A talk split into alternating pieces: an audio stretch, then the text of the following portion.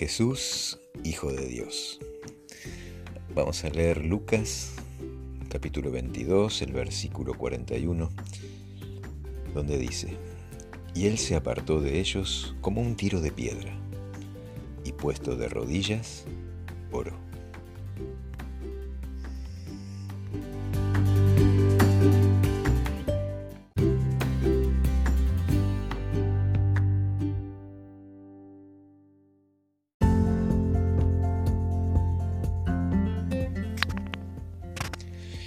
Jesús será Dios, Jesús es Dios, y Jesús será Dios por la eternidad.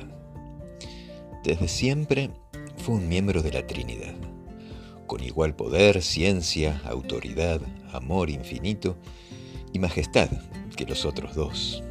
Él es el gran yo soy.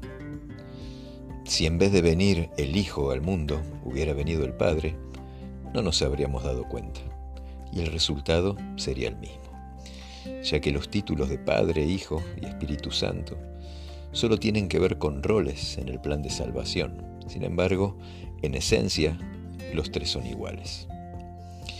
Fue Cristo quien extendió los cielos y echó los cimientos de la tierra. Fue su mano la que colgó los mundos en el espacio, modeló las flores del campo. Él formó las montañas con su fortaleza. Suyo es el mar, porque Él lo hizo. Fue quien llenó la tierra con belleza y el aire con cantos. Y sobre todas las cosas en la tierra, el aire y el cielo, escribió el mensaje del amor del Padre. Esa cita está en el deseado de toda la gente, es página 11.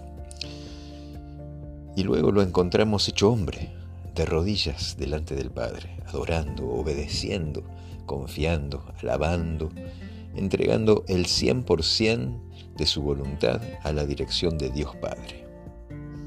Allí está Dios, de rodillas ante Dios.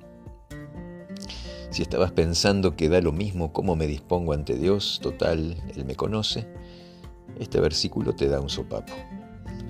Nada es lo mismo.